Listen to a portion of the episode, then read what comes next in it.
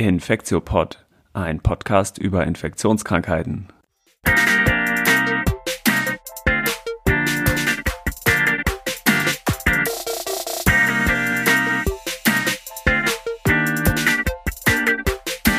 Ja, willkommen zur 74. Folge des Infektiopods. Mein Name ist Till Koch. Ähm, heute ist Donnerstag, der 13.04.2023. Wir haben längere Zeit keine Folge gemacht. Ich äh, begrüße wie immer Annette Hennigs. Hi, Annette. Hallo, guten Abend. Das stimmt, wir waren lange nicht zusammen, ne? Ja, also genau. Zusammen schon bei der Arbeit, aber nicht hier. das stimmt, ja. Genau. Ja, wir haben ähm, zum Wiedereinstieg, damit auch wir uns mal wieder ans Podcast machen gewöhnen, mh, uns vorgenommen, dass wir so ein bisschen eine Folge machen, wo wir einfach so Vermischtes ähm, mit euch besprechen oder mit uns besprechen und euch, euch äh, erwähnen. Ähm, zu verschiedenen Themen. Es soll so um Filoviren gehen, um Malaria und äh, auch mal wieder um HIV, also ähm, eine Vielzahl an bunten Infektiologie-Themen eigentlich. Ne? Ja, das finde ich sehr gut. Genau, dann äh, deswegen, das wird jetzt eher so eine kürzere, ähm, ja, so vermischtes Folge und dann machen wir demnächst auch mal wieder eine etwas längere Folge, wo es auch äh, etwas ausführlicher nochmal in die Tiefe geht zum Thema Antibiotikaresistenz. Genau, aber jetzt fangen wir erstmal an, ähm, über, ein, äh, über ein aktuelles Ausbruchsgeschehen äh, zu reden. Wir finden ja alle so Emerging Infections, also neu auftretende oder vielleicht auch gar nicht mehr so neu seiende, aber wieder neu auftretende Erkrankungen spannend und ähm, es hat bestimmt schon der eine oder die andere mitbekommen, äh, dass Filoviren äh, im Moment wieder ein Thema sind. Ich mache nochmal so eine ganz grobe Einordnung, äh, was das nochmal war und gehe dann auf die letzten beiden Marburg-Ausbrüche mhm. ein. Genau, also Filoviren, das war ist ja sozusagen die Familie von lateinisch Filum faden, das sind ja so einzelsträngige RNA-Viren, wo das Ebola-Virus zugehört und eben auch dieses Marburg-Virus, sind zwei verschiedene äh, Gattungen. Und eigentlich äh, gehören für den Menschen, hm, gibt es eigentlich nur vier relevante Viren in diesen Gattungen. Also so kompliziert ist es sozusagen gar nicht. Das eine ist äh, EBOV, das war, ist eben äh, das Virus, was für diesen riesigen äh, Ebola-Ausbruch in Westafrika von 2014 bis 2016 verantwortlich war. Dann gibt es Sudan Ebola-Virus, das gehört eben auch zur Gattung der Ebola-Viren. Und Bundibuyo-Virus, da haben, haben wir wahrscheinlich noch nicht so viel von gehört, aber das sind sozusagen die äh, drei, die in der Gattung Ebola-Virus sind. Und dann gibt es eben dieses Marburg-Virus, was sozusagen relativ unterschiedlich genetisch ist, aber eben auch zu diesen Filoviren gehört. Auf jeden Fall diese vier, also Ebov, Sudan, Budibuyo und Marburg, sind die Filoviren, die für die Menschen gefährlich sind. Und die haben ja immer wieder in den vielen letzten Jahrzehnten für Ausbrüche gesorgt. Ich hatte diesen großen in Westafrika von Ebov jetzt ja gerade schon erwähnt, aber auch alleine im letzten Jahr gab es ja immer wieder ähm, Ausbrüche, also 2022 ähm, von Ebov in DRC, von Marburg in Ghana und dann äh, von Sudan, da haben wir auch drüber gesprochen, äh, in Uganda zuletzt. Und eben schon dieses Jahr gab es eben schon zwei Ausbrüche vom, von diesem äh, Marburg-Filovirus. Und äh, der erste ging eben so im Februar los in Äquatorialguinea und der zweite in Tansania. Und das ist doch ähm, schon ein bisschen ungewöhnlich, dass sich diese Filovirus-Ausbrüche im Moment so häufen. Genau, ich glaube, woran das ganz genau liegt, weiß man noch nicht. Also es wird sicherlich auch damit zu tun haben, dass man äh, genauer hinguckt und ähm, dass vielleicht, wenn sozusagen in den äh, 60er, 70er, 80er Jahren oder so äh, ähnliche Ausbrüche aufgetreten sind in sehr entlegenen Regionen, das vielleicht zum Teil auch einfach untergegangen ist. Um, es hat aber auch was auf jeden Fall ja damit zu tun, dass ähm, Menschen immer näher an die Natur heranrücken und dass auch sowieso schon dicht besiedelte Gebiete noch dichter besiedelt werden äh, und dass einfach diese äh, Zoonosen, die ja typischerweise vom Initial vom Tier auf den Menschen überspringen, dass die da eben leichter, äh, äh, leichter ähm, diese Übersprünge machen können. Ne? Ja, ist schon bedeutend, finde ich, ne? dass man jetzt wirklich immer, also jedes Jahr kommen ja irgendwie ein, zwei äh, solche Ausbrüche. Ne? Also das ist schon, das hast du recht, das nimmt einfach echt zu und ist nicht gut. Und irgendwie hat man ja, ja, das ist ja so eine Erkrankung, die ja ähm, eine hohe Case Fatality Rate hat. Und jetzt mit Ebola sind wir mit dem Impfstoff, da gibt's ja jetzt sozusagen erste ähm, erste Erfolge. Aber Marburg, sag nochmal, da ist noch nicht so richtig was in der menschlichen Pipeline, ne? Genau, also es ist passenderweise ähm, im Januar diesen Jahres äh, die erste klinische Studie zu einem Marburg-Impfstoffkandidaten ähm, äh, publiziert worden im Lancet. Ähm, äh, also sozusagen ja wirklich kurz vor diesem äh, Ausbruch dieses Jahr. Ähm, das ist so ein Adenovirus-basiertes äh, Marburg-Virus-Impfstoffkandidat. Ähm, das ist vom Walter Reed Army Institute in den USA entwickelt worden und basiert auf diesem ähm, Chimpanzee Adenovirus 3 äh, basierten Vektor, also so ein bisschen wie äh, das AstraZeneca-Prinzip im Prinzip, äh, ist eine Einzel, ähm, Impf Einzeldosis-Impfung mit einem äh, genau Adenovirus-Vektor eben, der nicht repliziert und es beinhaltet eben ein Glykoprotein von dem Marburg-Virus äh, Unterstrain Angola, also CAD3 Marburg heißt das dann. Und in dieser mhm. Studie, es war eben eine Phase 1 Studie, also zum ersten Mal im Menschen getestet, dieser Impfstoffkandidat. Da wurden äh, 40 Gesunde untersucht, mh, ähm, relativ viel für eine Phase 1 Studie. Und die haben eine relativ hohe Dosis ähm, bekommen von diesem Impfstoff. Und zwar sind zwei verschiedene Dosen untersucht worden. Die ähm, niedrigere Dosis war einmal 10 hoch 10 und die höhere war einmal 10 hoch 11. Äh, Particle Forming Units, also PU heißt das immer. Das heißt, 20 Personen haben das niedrige, 20 Personen haben das hohe bekommen. Und wie immer in der Phase 1 Studie ging es zum einen um die Sicherheit und äh, Verträglichkeit und zum anderen um die Immunogenität. Die hat man sich auch schon so ein bisschen mit angeguckt. Was ja in Phase 1 Studien immer nicht mit geprüft wird, ist die Effektivität. Das macht dann sozusagen Phase 3 mhm. Studien. Ne? Genau, und es kam im Prinzip raus, dass äh, das ganz gut verträglich war. Wir kennen ja diese Adenovirus-basierten Impfstoffvektoren mittlerweile sehr gut und die Nebenwirkungen lagen so in dem äh, zu erwartenden Ausmaß, würde ich mal sagen. Also ganz überwiegend äh, milde Adverse Events und dann so mittleren Schweregrads gab es ein paar, ähm, aber eben vor allem so lokale Reaktionen und, und so ein bisschen systemische Reaktionen wie jetzt, sagen wir mal, Kopfschmerz oder Abgeschlagenheit. Fast niemand hatte Fieber, nur so ein ganz paar in der hoch, äh, in der höheren Dosisgruppe. Genau, und in, die, in der Immunogenität, die hat man sich eben, da hat man sich Antikörper und T-Zellen angeguckt. Und da hat man jetzt nicht so Ewigkeiten nachbeobachtet, aber immerhin schon äh, 50 Wochen, also über ein Jahr ähm, äh, äh, nachbeobachtet. Und ähm, da äh, kam doch raus, dass, dass sich auf jeden Fall Antikörper gebildet haben und die auch einigermaßen stabil mh, hm, auch nach 50 Wochen noch nachweisbar waren. Genau, und bei den äh, T-Zellen sah es im Prinzip ähnlich aus. Dass bei den T-Zellen ist es ja ein bisschen schwerer, das zu quantifizieren, mhm. aber man hat auf jeden Fall eine Antwort gesehen in beiden Dosisgruppen. So. Okay.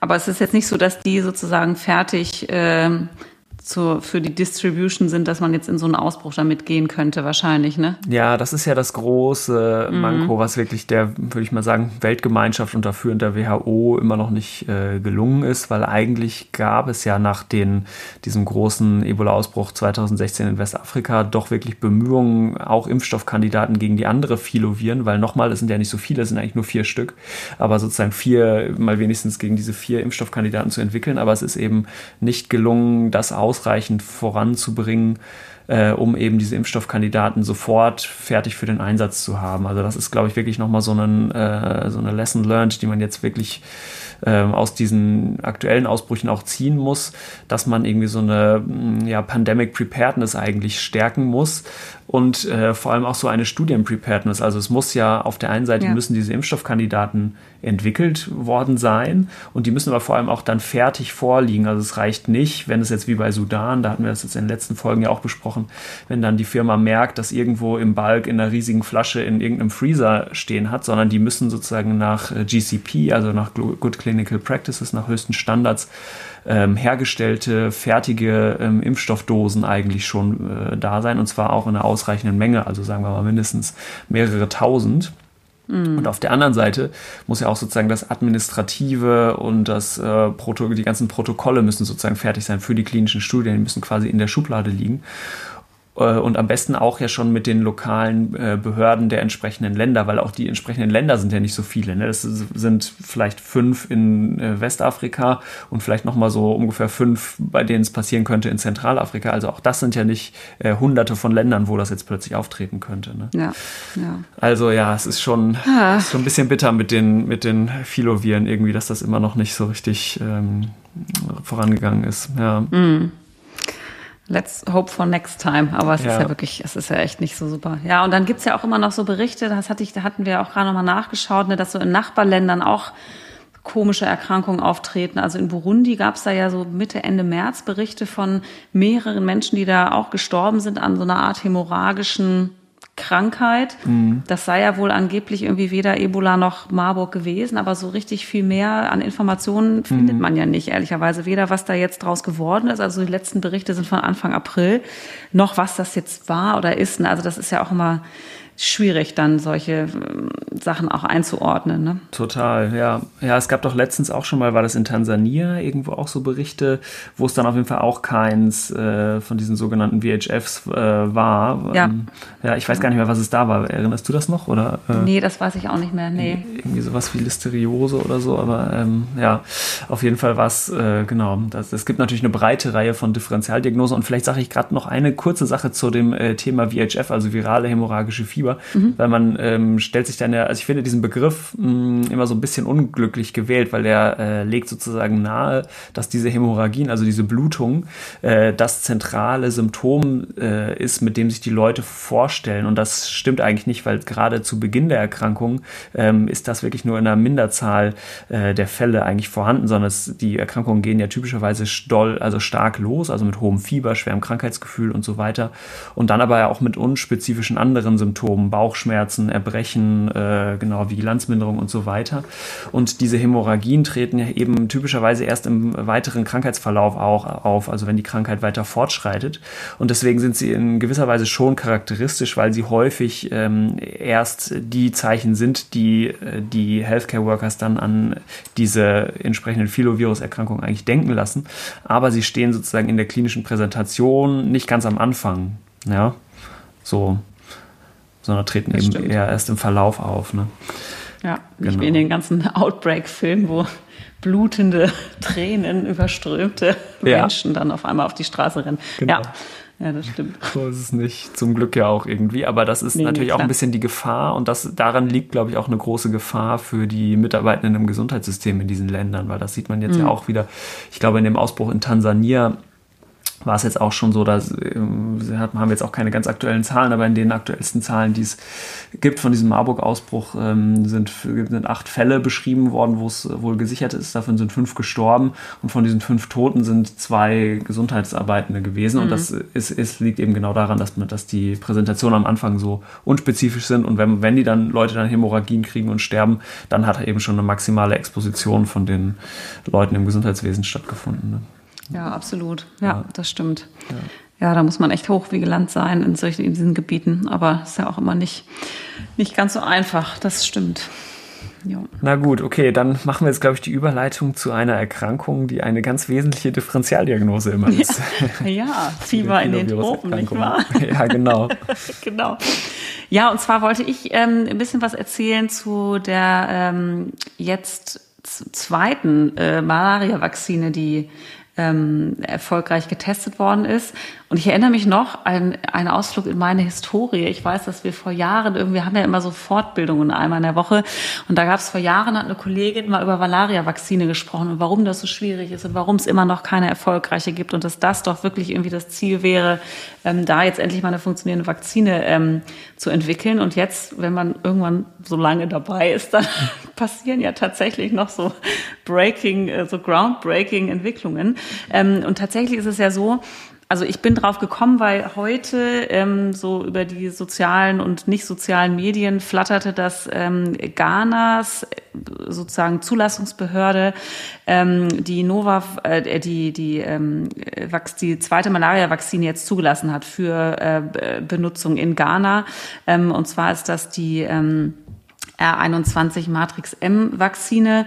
Das ist eine adjuvantierte Vakzine mit so einem Saponin-basierten Adjuvanz, ähm, zusätzlich plus äh, dieses Zirkumsporozoiten-Protein-basierten Teil äh, R21. Das ist das am häufigsten vorkommende Oberflächenprotein von den Parasiten, also von den Malaria-Parasiten, die in der Entwicklungsphase der Sporozoiten sozusagen ausgebildet wird. Und dieses Protein ist sozusagen dann noch adjuvantiert mit diesem Saponin-basierten Adjuvans Adjuvanz ähm, und äh, ist jetzt dieser Impfstoff.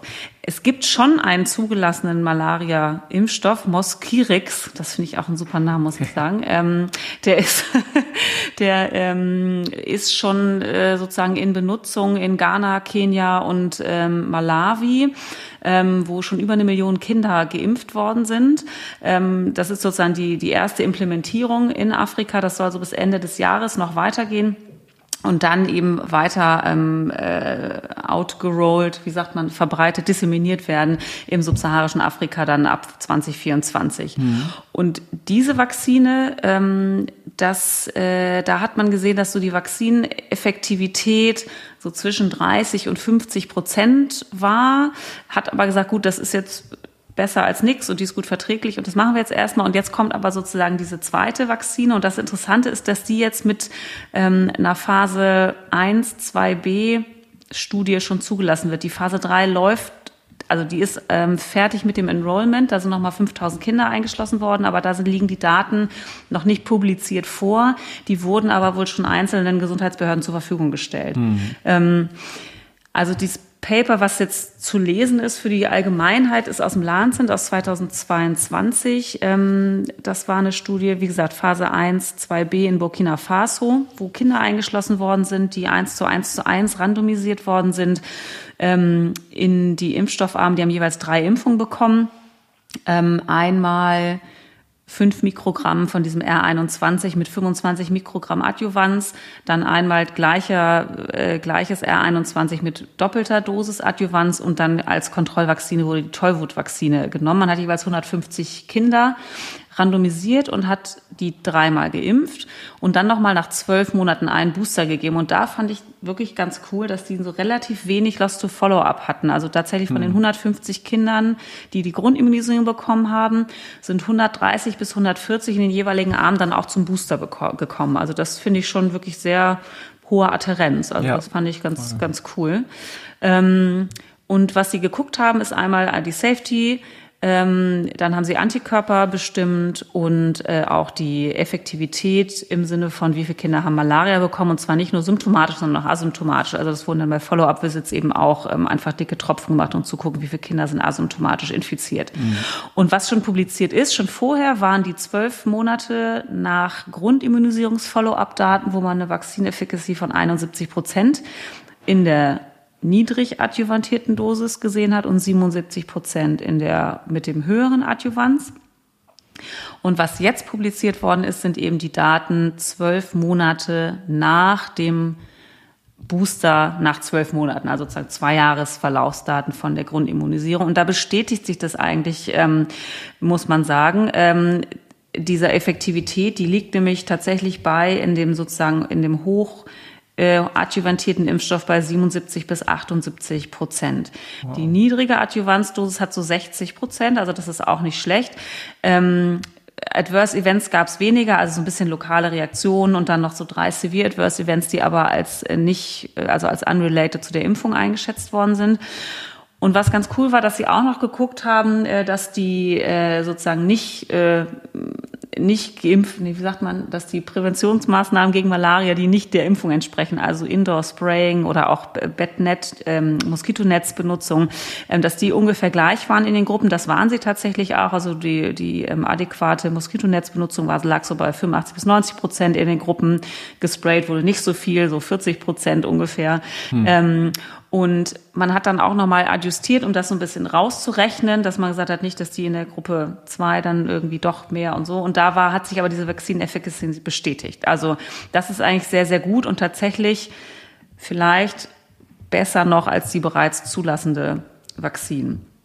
Ähm, da, genau, also das, das fand ich sozusagen super. Und wie gesagt, heute Zulassung dieser Impfung in Ghana für den, für den ersten Rollout in dem Land. Ähm, Genau. Richtig und cool. das WHO, ja. genau, es ist, das ist wirklich richtig cool. Und das äh, WHO-Goal, also es gibt ja so von der WHO dieses Goal, dass so ein Impfstoff gegen Malaria 75 Prozent effektiv, effektiv sein sollte. Das hat eh diese Impfung eben auch erfüllt. Ähm, und wie gesagt, die Phase 3-Studie ist, ist fertig mit Enrollment und die Daten werden dann kommen.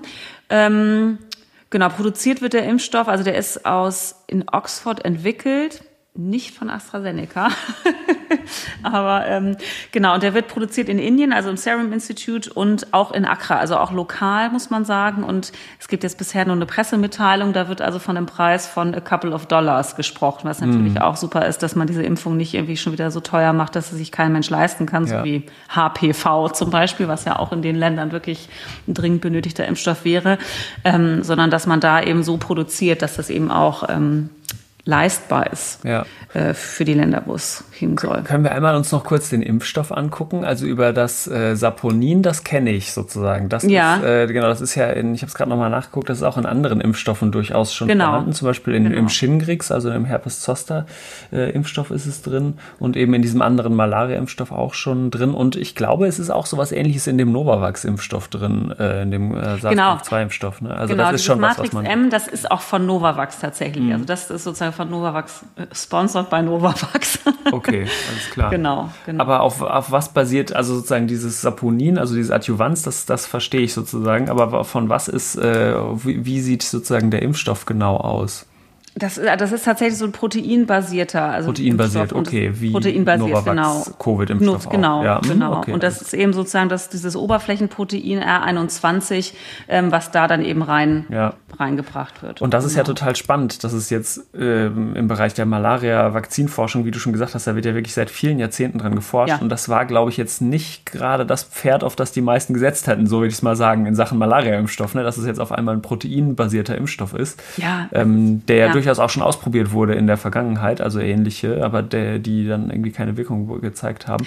ja, genau. Ja genau. ganz genau. lange ja. Zeit ist, ist ja davon ausgegangen worden, die, diese Parasiten sind so groß und so komplex und wir müssen wahrscheinlich die Sporozoiten, das ist ja super lange probiert worden, die IV, nachdem man sie ne? irgendwie, genau. Äh, genau, nachdem man sie bestrahlt und damit getötet hat, die irgendwie IV zu spritzen und alles ganz gruselig.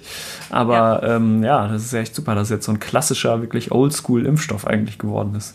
Ja, und auch ein gut bekannter Impfstoff. Ne? Also das finde ich auch, genau. das finde ich wirklich total super. Und gerade auch, dass jetzt wirklich, ähm, es ist ja auch immer schwierig, Impfungen in Kindern und Impfforschung in Kindern, aber das ist natürlich die Gruppe an Menschen, die es am härtesten trifft in diesen Ländern. Ne? Also das ist ja der, einer der Hauptgründe für, für äh, Kindermortalität in diesen Ländern und dass das jetzt wirklich so gut randomisiert durchgezogen worden ist und eine gute Effektivität gezeigt hat und jetzt eben auch wirklich schon implementiert und verimpft wird. Und das, das, das finde ich auch, also fand ich wirklich super. Ich habe mich da lange nicht mehr mit beschäftigt, weil ich da, ich hatte noch immer diesen Vortrag von dieser Kollegin ähm, im Kopf, wo es hieß, oh Gott, das ist alles so kompliziert und wahnsinnig schwierig, dass ich dann ähm, irgendwie, weiß ich nicht, das so ein bisschen in die hinterste Schublade äh, sortiert habe. Aber als ich das dann gesehen habe, dachte ich auch so krass. Also manchmal passieren hier doch noch tolle Dinge. Ne? Ja, richtig gut. Also es ist witzig, dass ja. du sagst, ist bei mir auf jeden Fall ähnlich. Ich dachte, ich meine, ich bin auch nicht mehr so nah an der Tropenmedizin gerade dran, aber dass man ich so das Gefühl hatte, oh Gott, oh Gott, das ist alles super kompliziert. Ja. So, so ein bisschen wie bei HIV-Vakzins, da habe ich so ein ähnliches oh Gott. Gefühl. Ja. Von daher, vielleicht werden wir da auch bald was erleben, wer weiß. Ja, ja, ein bisschen haben wir ja noch, ne, der, genau. wir das erleben können. Gott, klingt ja so völlig uralt. Also so sind wir ja. natürlich nicht, ne? Ja, ja. genau. Na gut, super. Okay, weil das war jetzt ja eigentlich schon auch schon die gute Überleitung, nämlich zu HIV. Ja, stimmt. Ah, Weil der dritte, äh, der dritte Themenbereich, ähm, über den wir gerne reden wollen, ähm, ist nämlich HIV. Und das wird jetzt nochmal so ein bisschen staccato-mäßig, werden es einfach verschiedene News, die uns begegnet sind. Ähm, Hintergrund ist, dass gerade zwei größere HIV-Kongresse äh, waren. Das eine ist der englischsprachige äh, CROI, also der Congress on äh, Retroviral äh, Diseases and, and Opportunistic Infections, glaube ich, so heißt er. Ne? Genau. Ja. Genau, das andere war der DÖAG, der Deutsch-Österreichische AIDS-Kongress, also ein deutschsprachiger äh, HIV-Kongress, wo ähm, interessanterweise auch so ungefähr die Hälfte der Inhalte so durch die ähm, ja, HIV-Community selber bestritten wird, aber es ist auch immer eine sehr äh, interessante Veranstaltung, nicht nur wissenschaftlich sozusagen, sondern auch so äh, auf anderen Ebenen, würde ich mal sagen, ganz interessant. Genau, und ähm, ich war jetzt nicht beim Kreu, aber ich war beim äh, DÖAG und dachte mir, dass wir jetzt zumindest ein paar so Schlaglichter nochmal mitbringen könnte, weil da ein paar ganz interessante Sachen waren. Und ich habe drei kurze Interviews geführt mit Leuten, die dort äh, Poster hatten. Und vielleicht äh, schmeißen wir das erste Interview einfach einmal an. Das habe ich geführt mit Hanna Mattews. Das ist eine Kollegin auch vom UKE, vom MVZ im UKE, MVZ Infektiologie genauer gesagt. Und die hat sich angeguckt, wie in dem letzten Jahr die ähm, Gruppe von HIV-Erkrankten, die jetzt neu zu uns gekommen sind, weil sie nämlich aus der Ukraine geflüchtet sind, wie die so zu charakterisieren realisieren sind. Ähm, ja, vielleicht hören wir da einfach mal rein, okay? Super. Ja, super. Dann erzähl doch mal, was habt ihr denn rausgefunden in eurer Ukraine-Kohorte? Genau, also wir haben uns in den, nicht nur bei uns am UKE in der Ambulanz, sondern auch in anderen Hamburger HIV-Praxen angeguckt, wie viele Menschen aus der Ukraine mit HIV-Infektion zu uns gekommen sind. Und das waren in der Zeit bis Ende Dezember 104 Menschen, also erwachsene Menschen, die Kinder, die sind in der Kinderklinik gelandet. Da gibt es auch eine äh, gewisse Anzahl, aber die haben wir uns nicht mit angeschaut.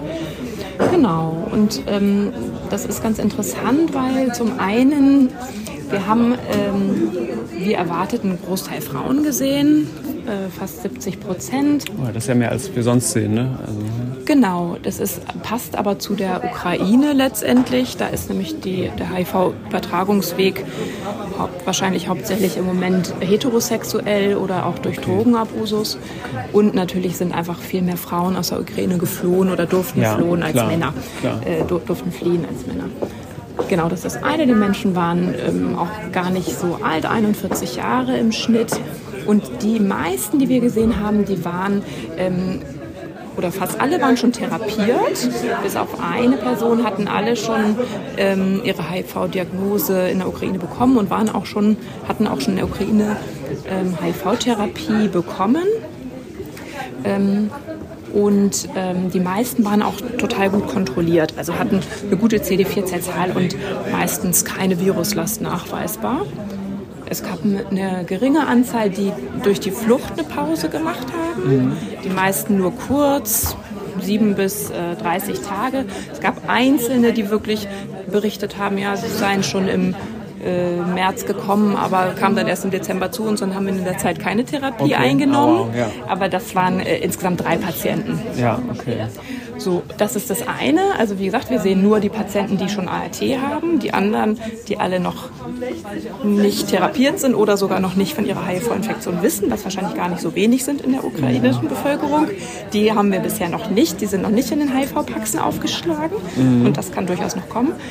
Und das andere Interessante ist, dass ähm, wir relativ hohe Inzidenzen an Co-Infektionen gesehen haben. Also ah, ja. wir haben ähm, bei vielen Patienten ICRA, also Tuberkulose, äh, Interferon-Gamma-Assays gemacht und da waren ähm, muss lügen, 31 Prozent positiv.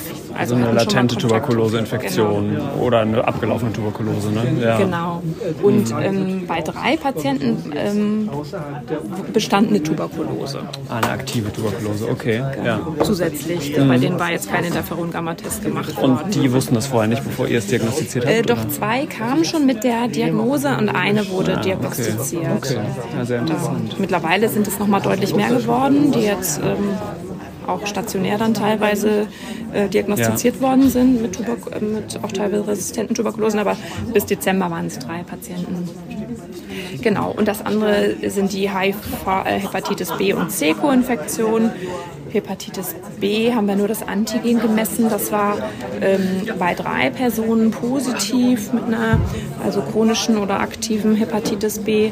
Und Hepatitis C hatten tatsächlich, ähm, muss auch einmal nachgucken, 37 Prozent positive Antikörper. Wow, ja, also, okay. Da muss man natürlich sagen, okay, wahrscheinlich zeigt das einfach den Haupttransmissionsweg, ja, nämlich dann ja, doch ja, intravenöser. Drogenabusus. Und die waren ähm, alle auch noch nicht therapiert? Oder? Doch, also nur 13 davon, auch das sind auch 13 Prozent, hatten ähm, noch Antiviruslast äh, nachweisbar. Ja, okay. Und ähm, wir haben nicht bei allen gefragt, aber okay. ich habe auch im Nachhinein jetzt nochmal bei ein paar Patienten so nachgebohrt. Ja. Und es sind schon einige, die dann therapiert worden sind. Das ist so, dass das in der Ukraine seit einigen Jahren auch frei verfügbar ist, eine ah, Therapie, okay. aber nur für Patienten, die schon einen fortgeschrittenen mm, äh, okay. Leberschaden also haben. Also nicht wie bei uns, wo man es allen empfehlen würde. Ja, okay. Genau. Und ähm, bevor überhaupt diese Direct Acting Agents ähm, äh, verfügbar waren in der Ukraine, gab es natürlich auch Interferontherapien, die haben die Patienten teilweise selber bezahlt für wow. mit mehreren tausend Dollar. Uff, Interferon und dann auch noch selber bezahlen, das ja. ist richtig schlechte ja, Kombination. Also da habe ich auch von einigen gehört, dass sie das gemacht haben. Super, ganz vielen Dank. Ja, okay, man hört etwas Hintergrundgeräusche. Hast du den Gong, hast du den, hast du den extra noch eingespielt oder war das nein, der? Nein, das war zufällig dann der äh, die nächste Session weiter. Ja. Sehr gut. Ja, ich fand es äh, ganz, ganz interessant, das Interview tatsächlich, weil ich, und, oder auch das Poster, weil ich äh, vorher dachte, ach, das, äh, ich weiß bestimmt schon, äh, kann mir das schon ungefähr vorstellen, aber dass es dann doch zum Beispiel mehr Frauen sind eigentlich, ähm, genau, hätte ich jetzt vorher nicht so gedacht, ja. Ja, ist ganz spannend. Also finde ich auch, ähm, wir hatten auch im ähm, Konsildienst ein paar Männer tatsächlich gesehen, die eher so als Kriegsversehrte dann gekommen sind, die dann nebenbefundlich HIV hatten. Und ähm, da hatte sich auch so der Eindruck, den Hanna geschildert hat, bestätigt. Nee, die sind eigentlich ganz gut therapiert, hatten dann auch teilweise ihre Medikamente dabei, ähm, die sie dann immer noch weitergenommen hatten, bis, bis man uns dann gerufen hatte. Also das ähm, scheint da jetzt ich weiß ich nicht, wir sehen natürlich auch nur einen Ausschnitt, ne? aber ähm, mhm. so das war auch so der Eindruck, dass da doch ähm, ein paar, ich habe jetzt auch keine riesen Anzahl gesehen, ne? aber mit guten äh, Helferzellen und gut kontrollierter Viruslast, die dann halt einfach irgendwie mal gesagt haben, äh, meine Tabletten sind alle, ich bräuchte jetzt mal, nachdem ja. sie da teilweise schon ein bisschen lagen, genau. Ja. ja.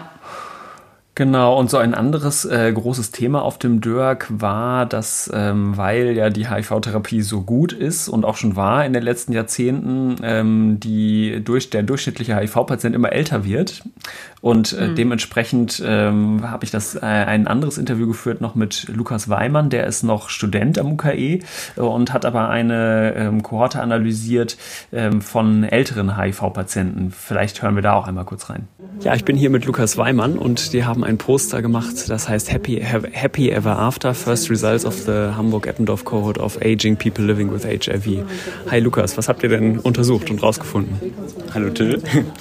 ähm, genau, wir haben in unserer ähm, Kohorte im Ambulanzzentrum UKE ähm, eben eine relativ große Datenbank mit HIV-Patienten und haben uns hier ähm, dieses Mal auf die über 70-Jährigen äh, gestürzt Einschlusskriterium war, dass äh, die im November 2022 mindestens das äh, 70. Lebensjahr ähm, vollendet haben und äh, einen Vorstellungszeitraum zwischen ähm, 2021 und eben äh, November 2022 gehabt haben. Ähm, da konnten wir in Summe 89 Patienten über 70 einschließen. Viele davon sind im Verlauf verstorben. Ähm, genau. Sonst, äh, medianes Alter der Patienten war 76 Jahre. Die meisten Patienten waren naiv bei uns im Zentrum. Das heißt, sie haben hier bei uns die ART bekommen. Wir behandeln die auch schon eine ganz schön lange Zeit. Also die haben die begonnen bei euch, genau. die ART, okay. Genau. Ähm, oder wurden irgendwo getestet und dann eben naiv von uns überwiesen. Ja. Ähm, es sind alle Patienten derzeit unter der Nachweisgrenze. Wir haben ähm, oder konnten beobachten, dass wir relativ viele unterschiedliche HIV-Therapien äh, eben in unserem Zentrum haben. Ähm, am meisten ähm, verwenden wir äh, Lamivudin und Dolutegravir oder auch als ähm, Dovato bekannt. Ähm, dann haben wir noch uns in der Analyse angeguckt, ähm, fünf äh, Komorbiditäten und da die Prävalenz ermittelt ähm, arterielle Hypertonie, KHK, Diabetes, Hypercholesterinämie und dementielle Erkrankungen. Hier ähm, sehen wir eigentlich, dass im Vergleich äh, zur Normalbevölkerung, da haben wir die GEDA-Studie oder die GEDA-Daten des RKIs äh, als Referenz herangezogen, dass wir eben bei arterieller Hypertonie bei den weiblichen Patienten ein bisschen größeren Anteil sehen als in der Normalbevölkerung, einen deutlich größeren Anteil äh, bei den KHK-Erkrankungen insbesondere bei Männern, aber dafür eben beim Diabetes, äh, Hypercholesterinämie und auch den dementiellen Erkrankungen ist unsere Kohorte auf jeden Fall nicht kränker als die Normalbevölkerung.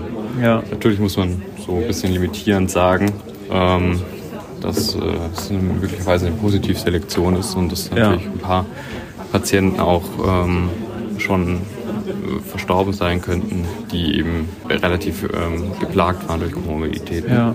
Und genau das äh, so atherosklerotische Erkrankungen, also KHK und so weiter bei HIV-Patientinnen etwas häufiger sind, ist ja auch schon eigentlich vorbeschrieben. Ne? Genau. genau, von daher deckt sich das ja ganz gut. Ja, super, vielen Dank. Ja, genau.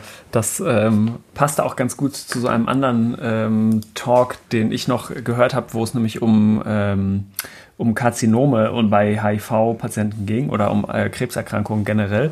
Und mhm. ähm, da fand ich ganz gute Slides, die ich so gesehen habe, die gezeigt haben, wie sich über die Jahrzehnte, das ist jetzt in der US-HIV-Population äh, beschrieben, wie sich doch die äh, Entitäten, die verschiedenen Krebsarten sozusagen verändert haben. Also äh, wo 2010 äh, standen sozusagen noch, sagen wir mal, HIV-typischere ähm, Krebserkrankungen wie zum Beispiel das Kaposi-Sarkom oder auch das Non-Hodgkin-Lymphom im Vordergrund und zählten sozusagen absolut noch zu den äh, am meisten vertretenen Krebserkrankungen. Und jetzt 2020 und prognostiziert auf 2030 wird sich das aber ändern. Das Non-Hodgkin-Lymphom und das Kaposi-Sarkom äh, treten sozusagen zurück hinter den äh, typischen anderen Krebserkrankungen, die auch in der Allgemeinbevölkerung deutlich häufiger sind, insbesondere bei Männern, und zwar vor allem Prostatakarzinom und Lungenkarzinom. Und äh, das mhm. sind sozusagen die beiden, die vorher an Platz 3 und 4 waren, gegen, sind dann jetzt ab 2020 sozusagen auf Platz Platz 1 und 2 gekommen. Und das ist letztlich auch einfach ein Ausdruck für einerseits, glaube ich, ist die HIV-Erkrankung in den allermeisten Patienten ähm, gut behandelt und auf der anderen Seite werden die Leute eben älter und kriegen deswegen ja die Krebse, die auch der Rest der Bevölkerung auch kriegt. Ne? Mm. Ich habe noch ein anderes Slide da bei dir gefunden, das Analkarzinom bei HIV. Ja. Ich, äh, ich, ich war, da erinnere ich mich auch mal an so eine Fortbildung, die wir hatten, wo es ja auch ganz unterschiedliche Einschätzungen gibt, wer jetzt was und wie die Evidenz ist und soll man denn wirklich jetzt jeden Screen regelmäßig, wie soll man die Screen gucken, Biopsien, regelmäßig Biopsien, gibt es da irgendwas Neues oder? Also neu für mich war, das ist jetzt, stammt jetzt aus einer ähm, Empfehlung der äh, Europäischen AIDS-Gesellschaft. Ich glaube, es mhm. ist noch, wie du sagst, auch ein bisschen uneinheitlich, aber dass es ja. doch Empfehlungen gibt, äh, dass man äh, MSM und Personen mit wechselnden Sexualpartnern ähm, doch regelmäßig alle eins bis drei Jahre auf ein Analkarzinom screent. Äh, und zwar wie? Mit einer äh, rektal-digitalen Austastung und äh, gegebenenfalls auch eine Anoskopie, also so eine Art Endoskopie okay. sozusagen sozusagen vom mhm. unteren äh, Darmtrakt. Genau, das fand ich doch äh, interessant. Ähnlich auch beim äh, Lungenkarzinom. Das, das fand ich auch ganz spannend. Da gab es doch nämlich ein eindrückliches Slides. Das sind, glaube ich, Daten aus äh, Dänemark, wenn ich mich richtig erinnere, die doch gezeigt haben, dass äh, alleine die Tatsache, dass man eine HIV-Erkrankung hat, auch wenn sie sozusagen sehr, sehr gut eingestellt ist, einem was Lungenkarzinom angeht, ungefähr das gleiche Risiko verpasst, wie wenn man äh, regelmäßiger Raucher wäre.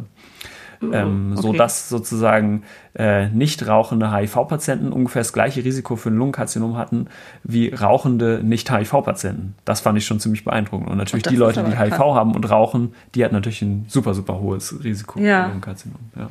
Und haben die sich, gibt es da eine Erklärung für? Oder nee, einfach erstmal naja, beobachtet also worden? Ich, ich glaube, es ist ja generell so, schon so, dass äh, Krebserkrankungen ähm, per se häufiger ja, sind ja. bei Leuten, mhm. die HIV haben. Ähm, ob es jetzt darüber hinaus noch ein Spezifikum für Lungenkarzinom gibt, weiß ich nicht genau. Ja. Okay. Ja, Aber spannend. das fand ich schon interessant, weil das sind ja zwei ähm, Erkrankungen. Ach so, genau. Und bei Lungenkarzinom wird dann empfohlen, dass man jährlich einen Low-Dose-CT macht. Kenne ich niemand, der das äh, kriegt bei Leuten Uch. mit HIV. Das ist echt schon. Nee. Ähm, also genau, das ist jetzt eine Empfehlung von einer äh, ähm, bestimmten Fachgesellschaft. Aber das, da merkt man schon sozusagen, dass es bestimmte. Ähm, die radiologische Fachgesellschaft. ja, genau. Nee, die, nee, die jetzt nicht. Aber, das ist, aber auf jeden Fall, dass es da eine, ähm, genau, ein Feld an äh, Meinungen gibt. So, ja.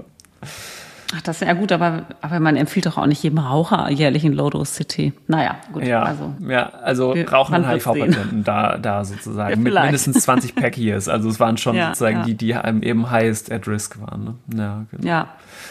Genau, und was anderes noch, vielleicht noch das letzte so aus dieser ähm, Krebs-Session, Krebs und HIV, äh, ist, ähm, dass nochmal darauf hingewiesen wurde, Patienten, die eine Co-Infektion HIV und HBV, also Hepatitis B haben, äh, dass die unter Chemotherapie und zwar insbesondere unter Chemotherapie mit Rituximab doch ziemliches äh, ein Risiko haben für ähm, schwerwiegende hepatische Komplikationen, also konkret Leberversagen ähm, durch eine reaktivierte Hepatitis B ähm, so dass da mhm. doch empfohlen wird, dass man eigentlich alle, die eine Hepatitis B Co-Infektion hat, äh, doch therapieren sollte, wenn sie eine HIV Hep B Co-Infektion haben und eine Chemotherapie bevorsteht, ähm, auch wenn HBS-Antigen negativ und die RNA auch negativ ist und so. Ja. Ein bisschen ein Spezialfall vielleicht. nee, aber das ist ja schon, finde ich, also man, also gelegentlich gibt es da ja auch mal so Fälle, wo das dann nicht gemacht wird und das geht dann halt auch so richtig schief. Also ja, insofern genau. finde ich das schon, klar, es ist jetzt nicht irgendwie mega häufig für so alle, aber gerade in so Zentren, wo ja irgendwie auch viele, ne, irgendwie universitäre Zentren mit Onkologie und Infektiologie, ist das ja doch was, das wissen ja auch die meisten Onkologen ehrlicherweise, dass man da irgendwie drauf achten muss. Aber das finde ich schon, weil das halt auch so eine hohe Konsequenz hat, wenn man es halt Total. verpeilt, ähm, finde ich das schon wichtig. Ja, genau, und man könnte Fall. es halt mit einem bisschen NRTI könnte man sehr, sehr gut aufhalten. Ne? Deswegen. Ja, absolut, hm. genau. Ja. ja, ja. Nee, das, das finde ich schon. Also das finde ich, finde ich immer wichtig. Ja. Ähm, ja. Gut, und dann zum Abschluss habe ich noch was, das passt vielleicht eher in, äh, in den Bereich des Anekdotischen, weil es nur ein Einzelfallbericht ist, aber trotzdem hat es mir so ein bisschen Hoffnung gemacht. Es geht äh, um einen neuen Therapieansatz äh, bei einer schlimmen opportunistischen Infektion, weil neben sozusagen den generell älter werdenden Patienten waren auch, war auch das Thema der opportunistischen Infektion äh, ein großes Thema bei den äh, AIDS-Kongressen ja immer oder bei den HIV-Kongressen. Ähm, und äh, die schlimme neurologische opportunistische Infektion, um die es geht, dabei heißt die PML, die progressive multifokale. Leukenzephalopathie.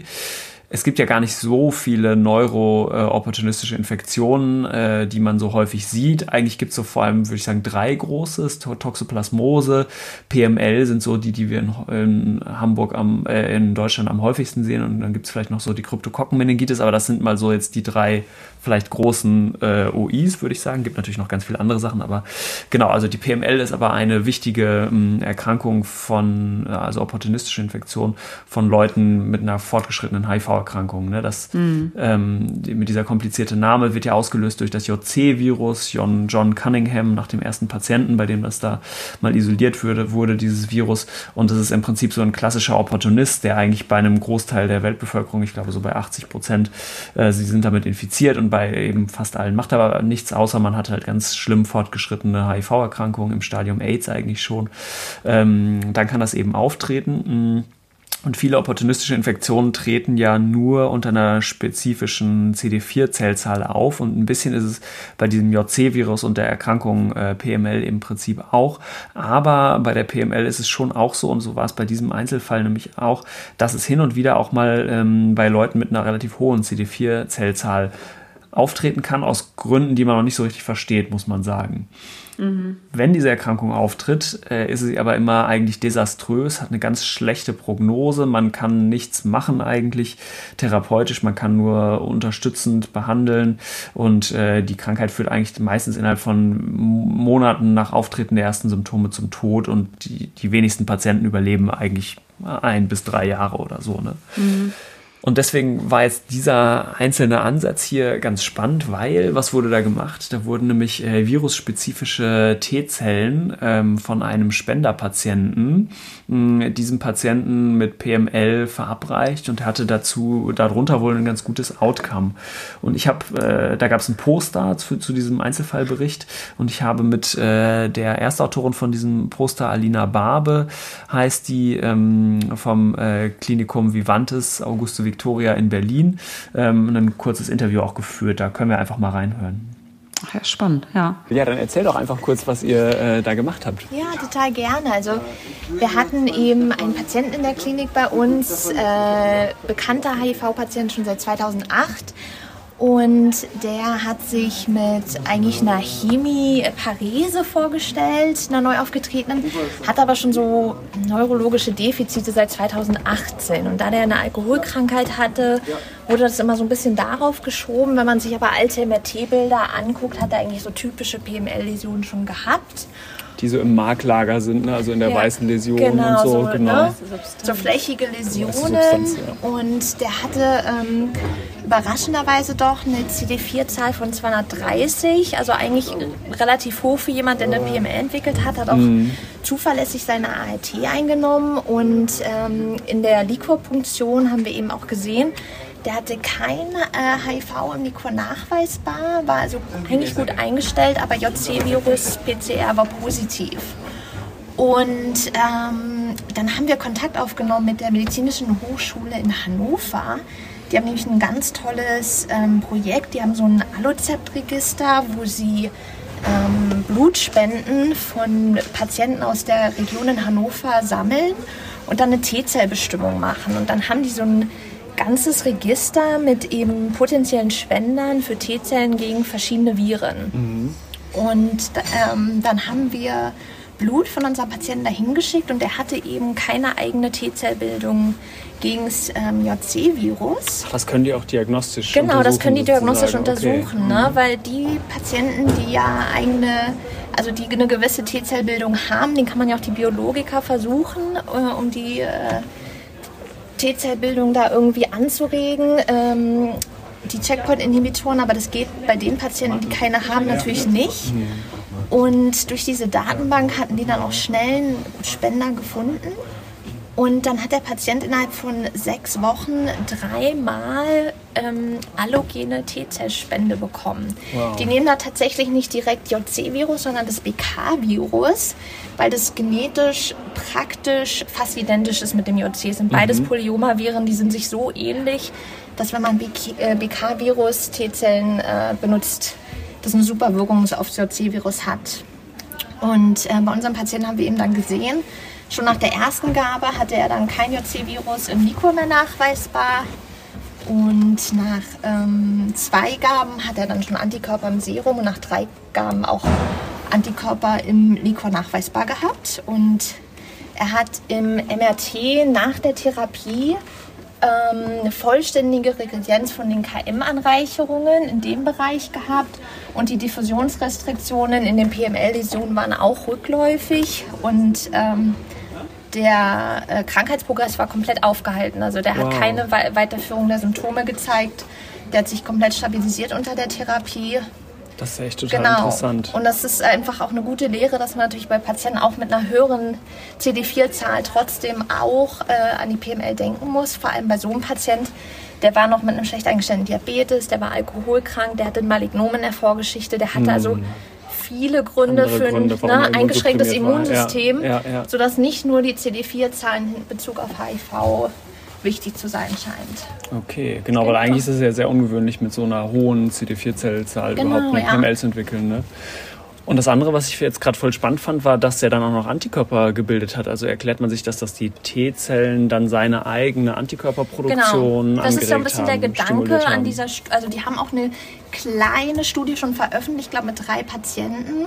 Und der Gedanke ist, dass durch die T-Zellspende irgendwie auch die eigene T-Zellbildung angeregt wird. Ja, Aber Langzeitbeobachtung müssen wir mal schauen. Ne? Wir beobachten den weiter, den Patienten. Wir werden auch ein Follow-up von dem veröffentlichen. Ja, und irgendwie müssen ja auch die eigenen B-Zellen angeregt werden, die JC-Virus-spezifischen, oder? Damit er die Antikörper produziert dann. Ne? Ja, also, also ja. ich glaube, die wissen noch nicht ganz genau, wie es funktioniert, aber die sehen das regelmäßig, dass da irgendwie eine Antikörperbildung stattfindet. Spannend. Ja. Richtig gut. Ist halt ein richtig super toller Therapieansatz für so einen Patienten, weil man sonst hätte den ist halt unheilbar, ne? Unheilbar, man hätte nichts für den sonst tun können. Genau, ja. Cool, vielen Dank. Ja, voll gerne. Cool. Das ist ja echt cool, ne? Also ja, fand ich schon ganz spannend. Genau, also ja. ist sicherlich ein Einzelfall und ja, ja, absolut. Ich habe auch noch Aber mal mit der danach darüber geredet. Das dauert natürlich schon alles relativ lange, da so einen Spender rauszusuchen und ich glaube, mhm. das ist Zeit, die man unter Umständen nicht unbedingt hat. Wenn ich so an die äh, PML-Patienten denke, die ich auf Station so im fortgeschrittenen Stadium gesehen habe, da ging es dann unter um manchmal auch doch sehr rasch. Also innerhalb von wenigen Wochen sind die dann so fortgeschritten und dann dran gestorben. Ja ich glaube, das wäre Zeit, die dann vielleicht nicht ausreicht, um so ein aufwendiges Verfahren, da muss man da den Kontakt aufnehmen und so weiter zu machen. Das heißt, es ist jetzt bestimmt nicht für die Masse äh, geeignet, aber in so äh, individuellen Fällen, und ich würde mal denken, weil der ja auch so eine hohe CD4-Zellzahl hatte, ähm, hat sie auch beschrieben, war das einfach schon ein sehr chronischer, sehr langwieriger Verlauf bei dem. Mm. Mm. Ja, aber ich meine, auf der anderen Seite, den Patienten kann man ja sonst wirklich nichts Sinnvolles anbieten. Ne? Absolut, Insofern, ja. das stimmt. Aber es ist eine interessante, ja, also muss man mal, muss man, glaube ich, mal im größeren Stil sich angucken. Aber genau. cool. Ja. Ein kleiner Lichtblick zum Schluss. Noch. Ja. Sehr gut. Ja. Super, dann haben wir, glaube ich, auch unsere vermischtes Folge erstmal. Ne? Ja. Ich habe jetzt auch Gott sei Dank die Zeit genutzt und habe ein Fundstück der Woche gefunden. cool, willst du anfangen? Ja, ich fange, ich habe wieder was langweiliges medizinisches, aber nichtsdestotrotz wollte ich mal wieder einen Podcast empfehlen. Ich hoffe, den haben wir nicht schon mal empfohlen. Und zwar ist das der Podcast Breakpoints. Hatten wir den schon mal? Nee Ich glaube nicht. Der ist von der ähm, Society of Infectious Diseases Pharmacists mhm. aus den USA. Der USA ist ja sowieso, ne, die haben ja für jede infektiologische Entität einen eigenen speziellen Infektiologen. Die haben cool. infektiologische Pharmazeuten. Das ist wirklich der Hammer. Also ja. auf jeden Fall die, das sind so zwei extrem motivierte Mädels, die diesen Podcast machen mit immer unterschiedlichen Gästen. Das ist manchmal sehr speziell pharmakologisch, manchmal aber auch wahnsinnig interessant und mhm. klinisch anwendbar. Also die hatten letztens so einen, ähm, äh, wie nannten sie es, It's a, it's a Breakup Song, äh, Controversies in the Management of, ich glaube, Endokarditis oder sowas. Also die haben auch wirklich, da muss man, kann man jetzt nicht alles hören, so als, als klinischer äh, Infektiologe, aber vieles eben schon. Ja. Äh, und die haben halt nochmal einen ganz anderen Blickpunkt da drauf, ne, aus der Sicht der wirklich der, der, der Apotheker. Das finde ich ganz spannend. Ja, aber stimmt. Ich habe von denen mal einen äh, ziemlich coolen zur Penicillinallergie ähm, ja, gehört. Ja, ja. Mhm. Ja, super, dann ergänzen wir uns doch ganz gut, weil ich habe nämlich was nicht-medizinisches. ähm, und was äh, für, für die leichte Unterhaltung, ich habe so einen äh, Film geguckt, der heißt äh, Operation Fortune, das ist so der neue ähm, äh, Guy Ritchie-Film.